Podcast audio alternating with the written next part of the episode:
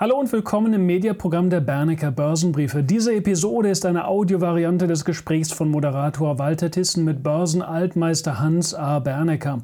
Die Aufzeichnung erfolgte am 16. Dezember 2020 und am gleichen Tag ist das Gespräch im kostenpflichtigen Bernecker TV-Programm bereits veröffentlicht worden. Wenn diese Podcast-Episode werthaltig für Sie ist, empfehlen Sie uns doch gerne weiter und hinterlassen uns gegebenenfalls auch gerne eine Bewertung. Und jetzt viel Spaß bei dieser Bernecker Opinion Podcast-Episode.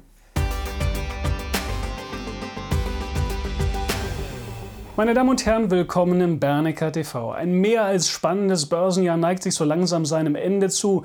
Dies ist in 2020 voraussichtlich der vorletzte Themencheck an dieser Stelle. Sie haben in den vergangenen Wochen einen eher warnenden Hansa Bernecker erlebt und ich darf Ihnen jetzt schon verraten, vor diesem Gespräch, dass dieses Gespräch, diese Unterhaltung eine Fortsetzung und Ergänzung dieser Gesprächsserie werden dürfte. Warum ist es gerade jetzt so wichtig, vorsichtig zu werden, wo die Musik auf den Tanzflächen der Börsen gerade jetzt doch so besonders laut gespielt zu werden scheint?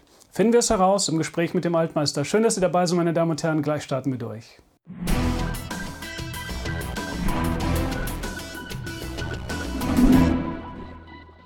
Hallo Herr Bernecker, ich grüße Sie. Hallo, ich begrüße Sie ebenfalls. Herr Bernecker, ich möchte das heutige Gespräch zunächst ein wenig in den Kontext unserer jüngeren Unterhaltungen einbetten, konkret mit den drei Themenfeldern oder Schlaglichtern. Erstens die Entschärfung der 8 Billionen Dollar Bombe, zweitens das 50% Risiko bei einzelnen Investmentblasen und drittens der gewaltige Butterberg an Anleihen mit negativer Rendite. Die Zahlen und Größenordnungen dabei sind so immens, dass man hier und da vielleicht so ein wenig äh, ja, verliert die Fähigkeit, diese einzuschätzen, zu greifen, zu erfassen. Und es sind Problemfelder, die natürlich auch von der Größenordnung allein schon nicht über Nacht zu lösen sind. Machen wir eine kleine Rückschau vielleicht an dieser Stelle. Könnten Sie vielleicht noch mal kurz auf diese Problemfelder leuchten und dann auch eine Lagebestimmung machen, wo wir im jeweiligen Bereinigungsprozess bei diesen einzelnen Themenfeldern und Problemfeldern gerade stehen?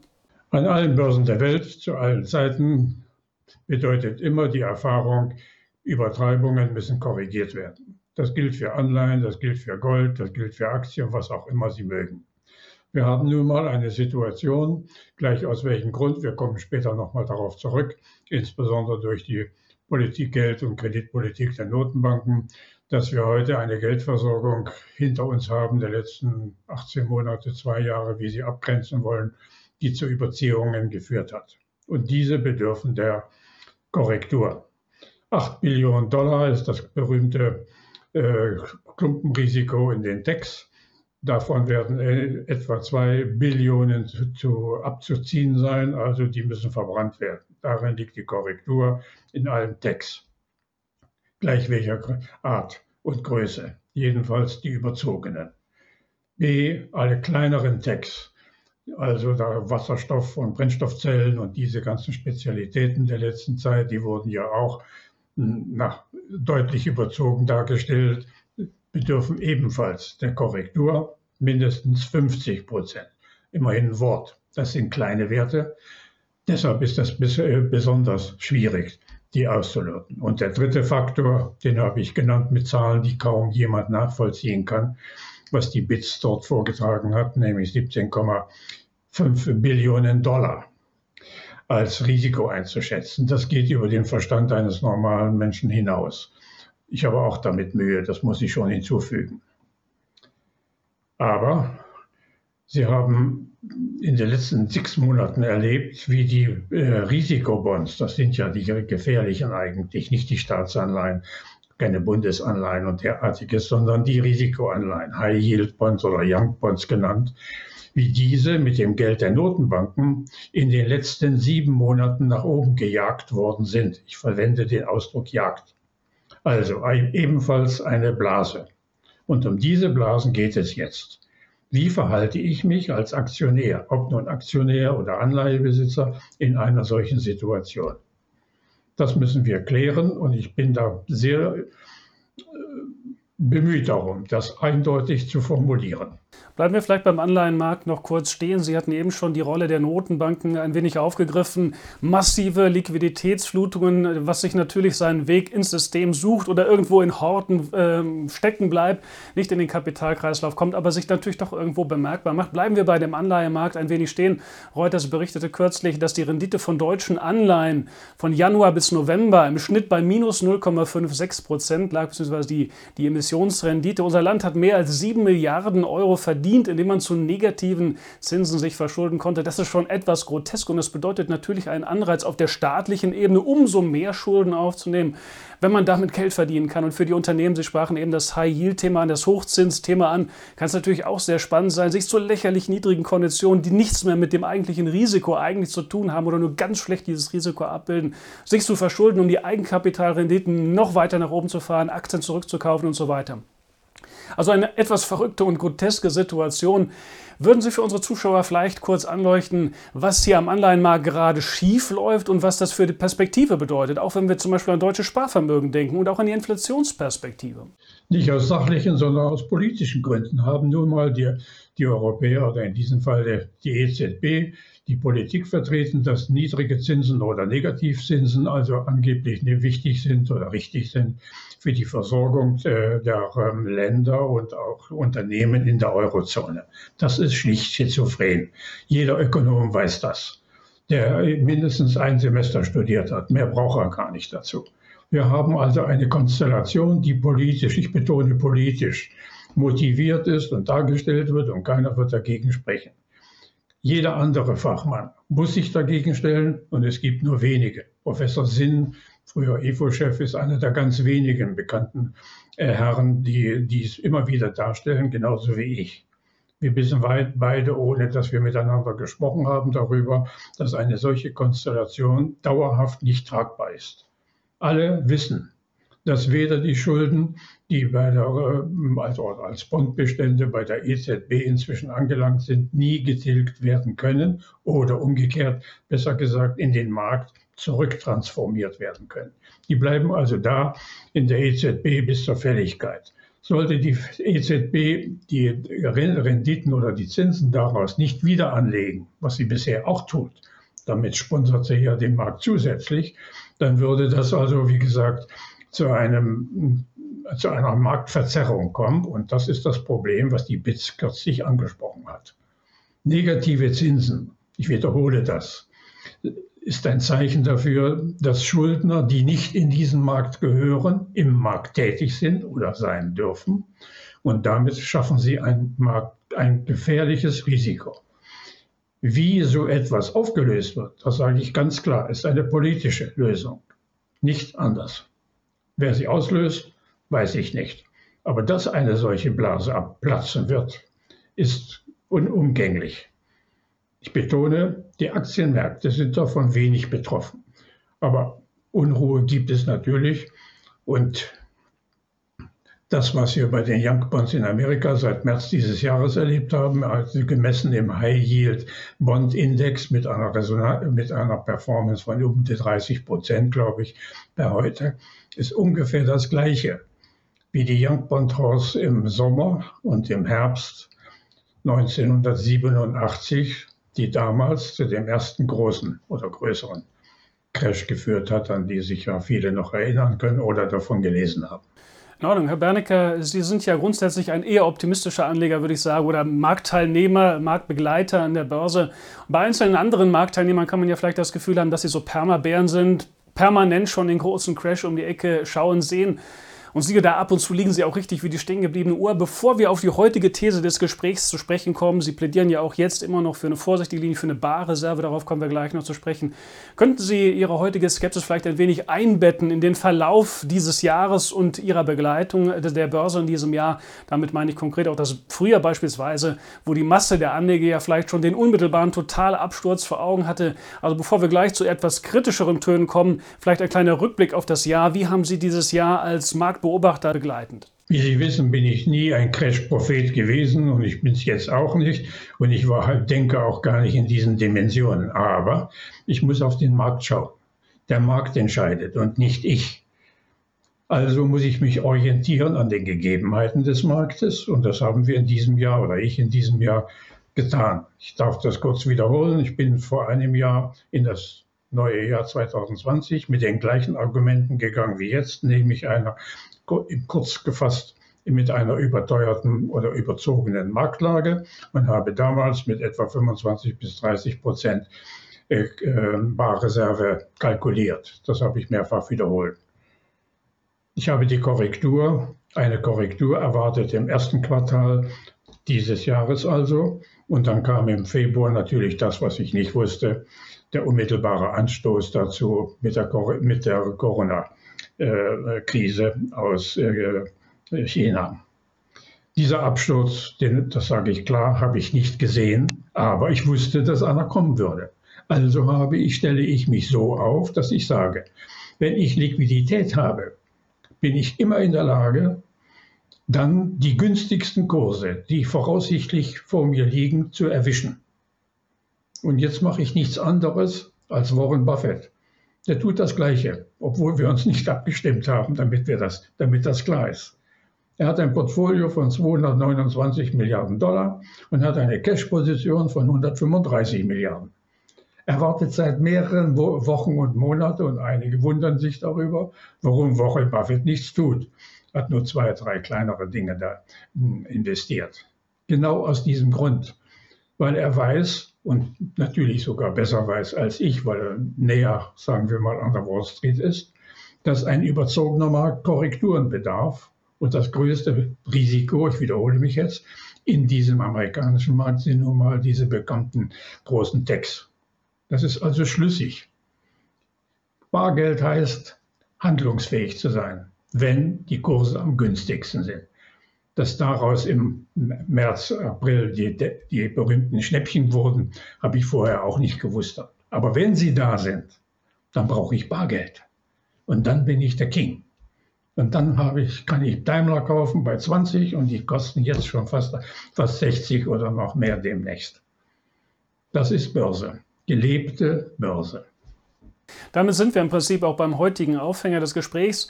Der DAX ist ja im Moment durchaus fest, auf hohem Niveau. Er kommt zwar nicht groß voran, aber er hält zumindest recht gut die Stellung. Die Wall Street hat einen richtigen Berg auf Sprint hinter sich.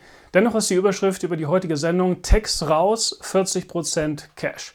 Damit gehen sie frontal gegen die aktuelle Marktlage und gegen das Stimmungsbild. Ich las heute bei Reuters Schlaglichter aus der jüngsten Fondsmanager-Umfrage von Bank of America. Ein Long Exposure, also die Erwartung des Investment in steigende Kurse. Bei US-Text ist der Most Crowded Trade, also die am meisten überlaufene Positionierung der Befragten und das schon seit Monaten. Andererseits die Cash-Quote der Befragten zuletzt auf etwa 4% gesunken. Das ist ein besonders niedriger Wert. Sie, Herr Bernecker, schwimmen also frontal gegen den Strom mit dieser Erwartung oder mit dieser Aufforderung, 40% Cash aufzubauen. Ähm, was sind die konkreten, ganz direkten Aufhänger dafür, dass Sie gerade jetzt so vorsichtig sind, auch was das Timing angeht? Solange die Kapelle spielt, wird getanzt. Diesen Spruch kennen Sie. Jetzt haben wir nun mal die kleine Weihnachtshaus und Gott sei Dank ist es auch richtig. Zum Silvester wollen alle höchste Kurse haben, alle Vermögensverwalter, Fonds und alle, alle sonstigen Investoren. Das ist doch verständlich. Dieser Swap-Effekt, den habe ich schon gelegentlich erklärt, der geht meistens so ein bisschen in die erste Woche, vielleicht in den ersten zwei Wochen von Januar. Dann beginnt die Berichtssaison und dann wird es ernst. Denn in der Berichtssaison wird sich herausstellen, was die echten, einigermaßen echten Zahlen aus 2020 sind oder Ergebnisse und B, wie die, wie die äh, Perspektiven der Unternehmen sind. Nehmen wir ein Beispiel. Die Europäer äh, werden jetzt also gegenüber den amerikanischen Techs, Amazon, Facebook und äh, Google vor, äh, politisch und gesetzlich vorgehen. Niemand weiß, wie das, welche Folgen das hat. Aber dass es Folgen hat, bin ich ganz sicher. Nicht sofort. Das geht nicht per, per Knopfdruck. Aber mit Sicherheit sich, werden sich die Strategien und mithin die Perspektiven aller dieser großen Techs ändern oder ändern müssen. Darauf wird der Markt reagieren müssen. Er kann noch mal eins drauflegen. Das ist nicht unüblich, dass er noch eine Spitze draufsetzt. Das kann auch noch 10 Prozent bieten, kann auch sein. Aber jedenfalls ist das Ende der Fahnenstange greifbarer als das Gegenteil. Also gehe ich frühzeitig. Frühzeitig reicht mir. Gehe ich in Cash, um, ich wiederhole mich, handlungsfähig zu sein. Und dann werde ich normalerweise auch investieren. In der Regel etwa so ab Anfang Mitte März, bis dann die Ergebnisse alle vorliegen und die Marktkorrekturen eben auch weitgehend, äh, wie soll ich sagen, verarbeitet sind von den Analysten und Research-Teams. Diese Erbsenzähler sind sehr wichtig, das muss ich immer betonen. Die Analysten können wunderbar arbeiten, rechnen. Die rechnen bis auf äh, zwei Stellen hinter dem Komma den Gewinn die Aktie aus. Mag sein, aber sie haben von Timing keine Ahnung. Börse, ist, Börse gelebte Börse ist etwas anderes als Zahlen kombinieren. Lange Rede, kurzer Sinn. Es geht darum, um es ganz klar zu sagen, die Risikopapiere zu meiden, das sind nun mal die Techs, die verkaufe ich durch die Bank, eigentlich fast ohne Ausnahme. Am liebsten natürlich mein Liebling Tesla, klar. Kann auch eine Ausnahme geben, vielleicht Apple aus einem anderen Grund, wird es auch geben. Aber im Wesentlichen geht es darum, Risikopapiere zu verkaufen. Dazu gehören keine deutschen Blue Chips, dazu gehört kein BMW, keine Allianz, überhaupt nicht. Rühre ich nicht an. Dazu, das brauche ich nicht. Die können auch ein bisschen reagieren, aber mit einem minimalen äh, Rückschlag, der nicht wichtig ist. Vielleicht 10 Prozent vorübergehend, vielleicht auch 15 Prozent, je nach Marktstellung. Aber die sind nach wenigen zwei, drei Wochen sind die wieder vergessen. Erst dann beginnt die eigentliche Horse im Jahre 2021. Und die führt zu Indexwerten, die weitaus höher sind. Und 40 Prozent ist eine relativ hohe Cash-Quote und man kann dahinter vermuten, dass doch der Rücksetzer etwas ausgeprägter ausfallen dürfte, wenn Sie da so viel Handlungsfähigkeit aufbauen wollen. Über die entsprechenden Instrumente kann man ja einen Markt nicht nur auf der Long-Seite begleiten, also mit steigenden Kursen äh, profitieren, sondern auch von fallenden, also mit entsprechenden Short-Spekulationen. Damit äh, stellt sich die Frage, ob man A, aktiv gegen diesen Markt wetten soll, mit Short-Spekulationen, mit Short-Derivaten beispielsweise, oder und oder kann man sagen, ob man das gegenwärtige Umfeld auch nutzen sollte, um das Portfolio aktiv abzusichern, also mit entsprechenden Short-Beimischungen im Portfolio. Macht das aus Ihrer Sicht Sinn, jetzt in diesem Umfeld so eine Teilversicherung für das Depot zusätzlich aufzubauen zu dem Cash, zu der Cash-Position? Auf diese Konstellation, wie ich sie auch beschrieben habe, mit Putz, also mit Shorts einzugehen, halte ich für ein bisschen bedenklich, insbesondere in Deutschland. Dazu sind die Margen zu klein eine Korrektur, nur als Beispiel in Bayer oder meinetwegen BASF von 10 Prozent oder so mit einem Short zu reagieren, rechnerisch möglich. Und die wenigsten schaffen das.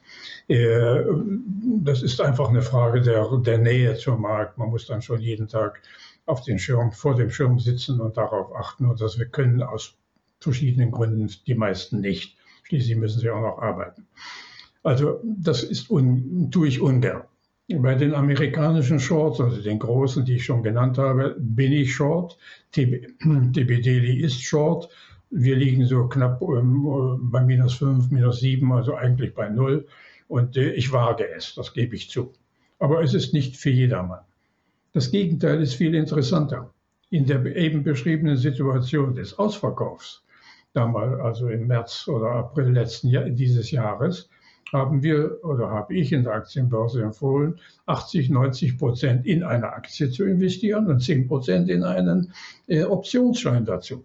Das Ergebnis können Sie der Liste in TBD ablesen. Da haben wir Gewinne bis zu 390 Prozent in Daimler. Ich wiederhole, 390 Prozent für jeden machbar, für jeden kontrollierbar, einfach solide nachgedacht. Das ist Börse, praktizierte Börse, ähm, wie man sie jederzeit nachvollziehen kann. Also wir, wir reden hier nicht über große Horse und große Bs, sondern um die Nutzung der Schwankungen des Marktes, je nachdem politisch oder eben von der einer Epidemie und wie man dies nutzt. Und wenn ich sage 40 Prozent raus und äh, 40 Prozent äh, Cashhaltung, Entschuldigung, und äh, vorher die Text raus, dann bin ich handlungsfähig. Und dann gucke ich mal, was Warren Buffett mit. Vielleicht vergibt er mir einen guten Tipp oder mit seiner Haltung wird er ein Wegweiser sein. Denn 135 Milliarden Dollar ist ja kein Pappenstiel. Ne? Und er weiß, wie Trends gefahren werden. Dafür ist er lange genug gemacht und ich auch. Ich möchte noch mal ein wenig zurückschauen auf den Charakter einer möglichen Atempause an den Märkten. Man kann ja so ein bisschen Analogien ziehen zu der Situation im Jahr 1999, 2000, was darauf folgte. Dem Höhenflug, gerade in der Hightech-Welt, war ja doch eine recht blut, eine blutige Geschichte, die sich über längere Zeit hinzog, auch Sonderfaktoren beinhaltete, inklusive 9-11 und äh, Kriegsangst und so weiter. Aber welchen Charakter wird die Atempause, die wir jetzt vor uns haben, aus Ihrer Erwartung heraus haben? Wird es ein, eine lange Geschichte sein, die uns über, ich sage jetzt mal ein, zwei Jahre begleitet. Sie hatten es schon angedeutet, März voraussichtlicher Tiefpunkt. Das heißt, sprechen wir hier über einen kurzen, V-förmigen Einschnitt am Markt, den man dann sofort nutzen muss, oder ist es eine längere Bass, die Sie erwarten? Also wenn wir auf 2000 zurückblicken, dann müssen wir zwei Dinge unterscheiden. Äh, die Spitze lag also, wie gesagt, im ersten Quartal 2000, äh, sowohl im DAX als auch im Dow und in den anderen Indizes, also S&P. Die Reduzierung der damaligen Übertreibungen, das waren äh, in der Dotcom-Krise keineswegs nur reine Techs, wie etwa Microsoft, sondern auch andere große Werte, die eine große Story gespielt haben. Also die großen Pharmazeutikkonzerne, Pfizer und Merck mit den berühmten Blockbustern, die kennen Sie vielleicht noch den Namen.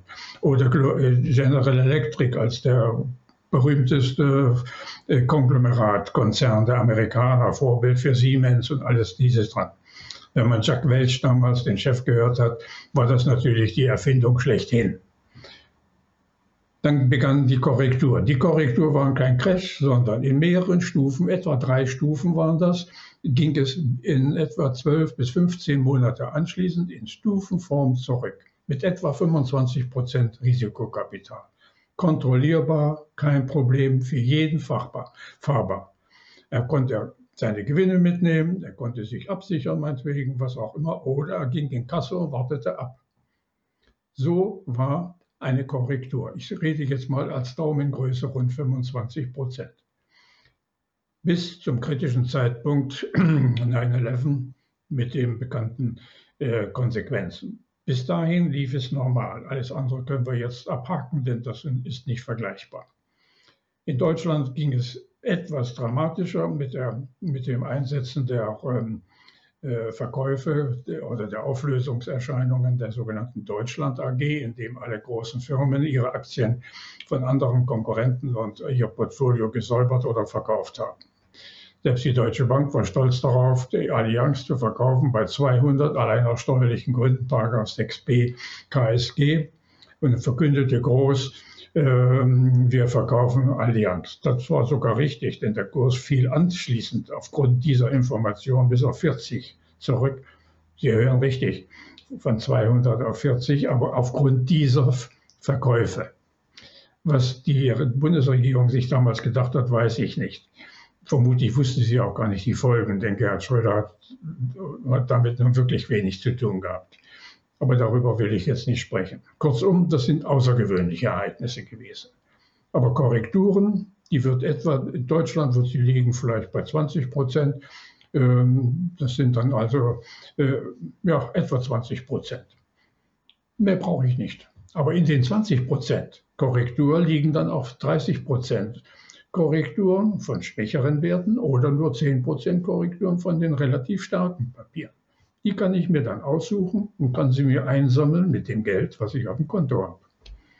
Nun, die These raus aus Tech ähm, klingt relativ pauschal. Nun gab es ja in den vergangenen Monaten nicht nur auf der Tech-Bühne äh, große Player, starke Kursbewegungen nach oben, sondern teilweise auch bei Aktien, die man eher unter der Überschrift Old Economy äh, sehen würde. Zum Beispiel die deutschen Autoaktien. Hier möchte ich mal kurz drauf eingehen. Daimler, Sie hatten das vorhin schon mal etwas ange, äh, also angerissen oder ähm, gestreift. Daimler im Tief bei ungefähr 21 Euro. Anschließend ging es rauf auf ungefähr 58 Euro, also in Richtung einer Verdreifachung im Kurs innerhalb von wenigen Monaten.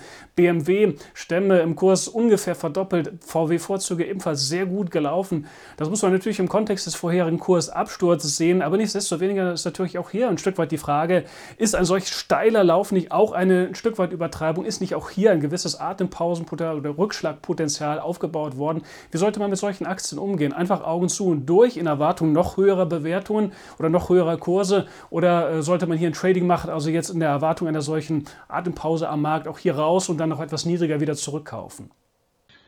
Der deutsche Autobau ist ein, trau ein, trauriger Beleg dafür, wie die Deutschen mit der wichtigsten Branche des Landes, das ist nun mal der Autobau, äh, umgeht. Seit dem VW-Skandal gehört zur, zur, Beurteilung der deutschen Autoindustrie, A, der Manager, B, der, der, der Technik, äh, C, der rechtlichen Konsequenzen aus äh, CO2-Manipulation etc. ein unglaublich negatives Erscheinungsbild. Seit nunmehr fast drei Jahren oder mehr als drei Jahren. Ich habe permanent gesagt, das geht nicht gut und habe permanent gesagt, mindestens ab vergangenen Jahres, also ab 2018, nachdem sie also endlich äh, wieder Anschluss gefunden hat an der technischen Linie der A-Mobility, die Autoindustrie wird die interessanteste Comeback-Story werden in, in, der ganzen deutschen Börse. A, vom Gewicht her der Autos natürlich und B, von, der, von dem Hintergrund.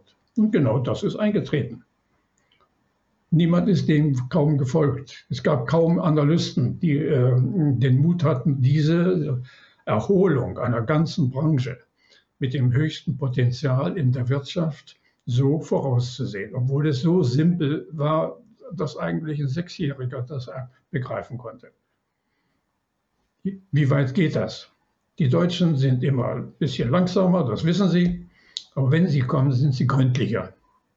Und wenn Sie Spaß dran haben, schauen Sie sich jetzt mal den, die neuesten Modelle von, die drei neuesten Modelle in Stuttgart an von für Mercedes. Die sind, sind ja, stehen ja noch nicht auf der Straße, aber sie sind schon zu besichtigen. Schauen Sie sich die an, dann können Sie ahnen, was die Deutschen in der E-Mobility, meinetwegen auch Brennstoffzelle für Lkw, demnächst machen werden. Sie werden spätestens in zwei, drei Jahren wesentlich besser sein als Tesla und alle, und alle hm, Chinesen mit billigeren Produkten, die nun, nun anders auch nicht machbar sind in China und deutlich besser als Toyota und die anderen Japaner. Das ist nun mal der Lauf der Dinge, wie die, wie die Deutschen solche Dinge anfassen. Da muss man nicht besonders stolz sein, ebenso gut muss man nicht beleidigt sein, aber es ist nun mal eine Verhaltensform der Deutschen. Wer das verinnerlicht und kennt, und ich bin lange genug dabei, um das zu begreifen, der kann mit seinen Investments nun wirklich viel Geld verdienen. Frühzeitig rein und frühzeitig raus. Die letzten Prozente interessieren nicht. Dann schauen wir uns die nächsten Branchen an. Vielleicht die Chemie in Deutschland. Wird sich zeigen, muss sich noch zeigen. Ich weiß es selbst noch nicht, welche die nächste große äh, Branche wird in Deutschland, ähm, die einen neue, wirklich neuen Trend für den DAX auch mitbringt.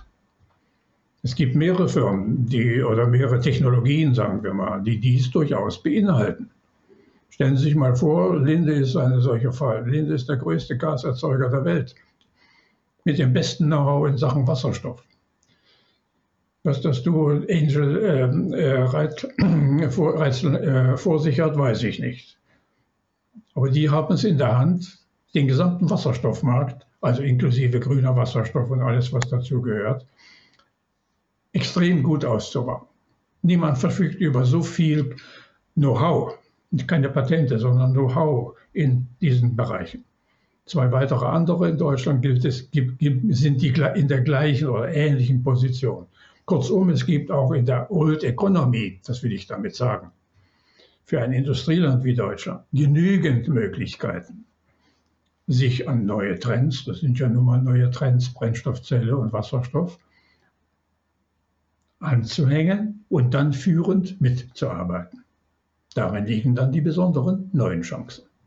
Abschließend zu dem Themenfeld bedeutet das also Aktien dieser Art auch trotz der steilen Kursperformance in den letzten Monaten einfach durchhalten und auf noch höhere Kurse setzen?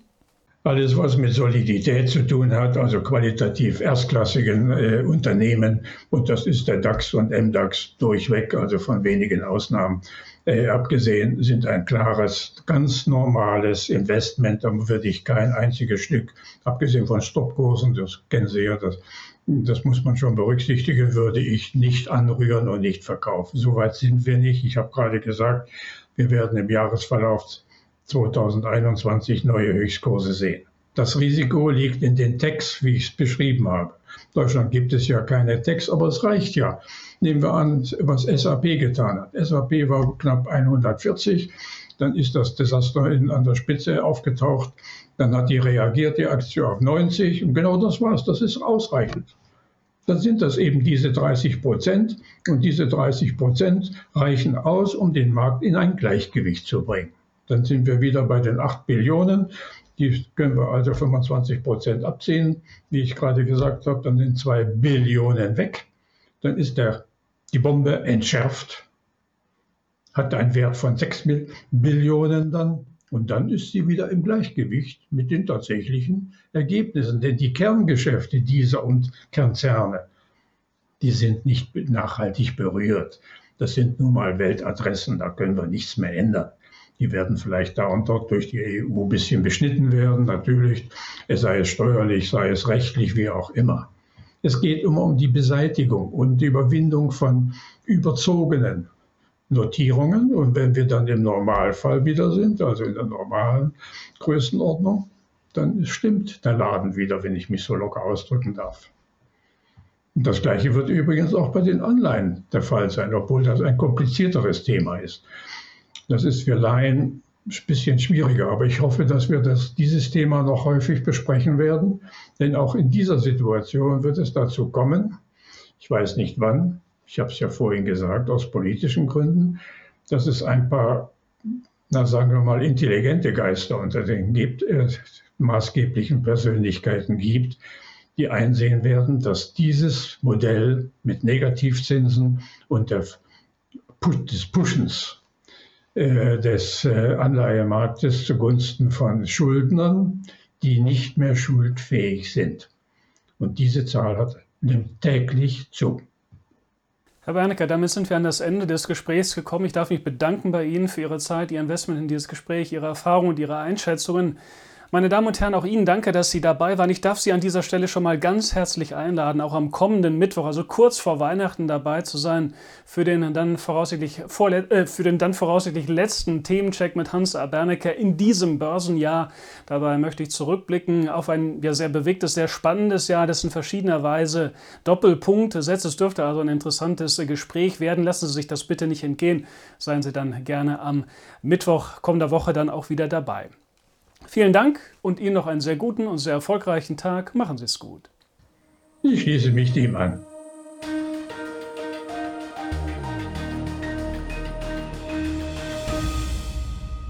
Bitte beachten Sie die nachfolgenden rechtlichen Hinweise. Die Veröffentlichungen werden von der Hans Saar Bernecker Börsenbriefe GmbH erstellt. Dienen ausschließlich der Information und sind kein Ersatz für eine klassische Anlageberatung. Mit den Veröffentlichungen wird weder ein Angebot zum Verkauf, Kauf oder zur Zeichnung eines Wertpapiers oder Anlagetitels unterbreitet.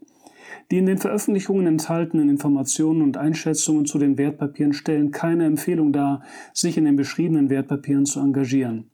Die in den Veröffentlichungen gegebenen Informationen beruhen auf Quellen, die wir für zuverlässig erachten, jedoch keiner neutralen Prüfung unterzogen haben. Die Hans A. Börsenbriefe GmbH übernimmt keine Gewähr und keine Haftung für die Richtigkeit und Vollständigkeit der hierin enthaltenen Informationen. Die in den Veröffentlichungen vertretenen Meinungen stellen ausschließlich die Auffassungen der Autoren und der Redakteure dar und können sich jederzeit ändern. Solche Meinungsäußerungen bzw. Änderungen müssen nicht veröffentlicht werden. Technische Analysen geben ebenfalls ausschließlich die Meinung der Redakteure wieder und ersetzen keine individuelle Anlageberatung. Es ist nicht ausgeschlossen, dass Mitarbeiter in Aktien oder sonstigen Anlageinstrumenten, die besprochen werden, selbst investiert sind. Jedoch kommen sie ihrer Tätigkeit mit einem Grad an Unabhängigkeit nach, die der Höhe des Risikos für die Beeinträchtigung von Interessen der Leser, Zuschauer oder auch Zuhörer angemessen ist. Eine Vergütung von Unternehmen, deren Werte in den Publikationen besprochen wurden, findet nicht statt. Die vergangene Entwicklung besprochener Wertpapiere und Anlageinstrumente ist nicht notwendigerweise maßgeblich für die künftige Performance. Der Wert jedes Investments kann sowohl sinken als auch steigen und Anleger erhalten möglicherweise nicht den investierten Gesamtbetrag zurück. Im Einzelfall kann auch ein Totalverlust nicht ausgeschlossen werden. Auch könnten Veränderungen von Devisenkursen negative Wirkung auf Wert, Kurs oder Gewinn von Investments haben. Bei Investments, für die es keinen anerkannten Markt gibt, könnten Investoren Schwierigkeiten haben, diese zu veräußern oder zuverlässige Informationen über den Wert oder das Ausmaß des Risikos, dem ein Investment unterliegt, zu erhalten. Die Veröffentlichungen dürfen weder vollständig noch teilweise nachgedruckt oder in ein Informationssystem übertragen oder auf irgendeine Weise gespeichert werden, außer im Falle der vorherigen schriftlichen Genehmigung durch die Hansa Bernecker Börsenbriefe GmbH. Die Weiterleitung der Veröffentlichungen ist untersagt, davon ausgenommen sind Video- oder auch Toninhalte, die wir selbst über Social-Media-Kanäle wie zum Beispiel YouTube, Facebook etc. veröffentlichen. Vielen Dank.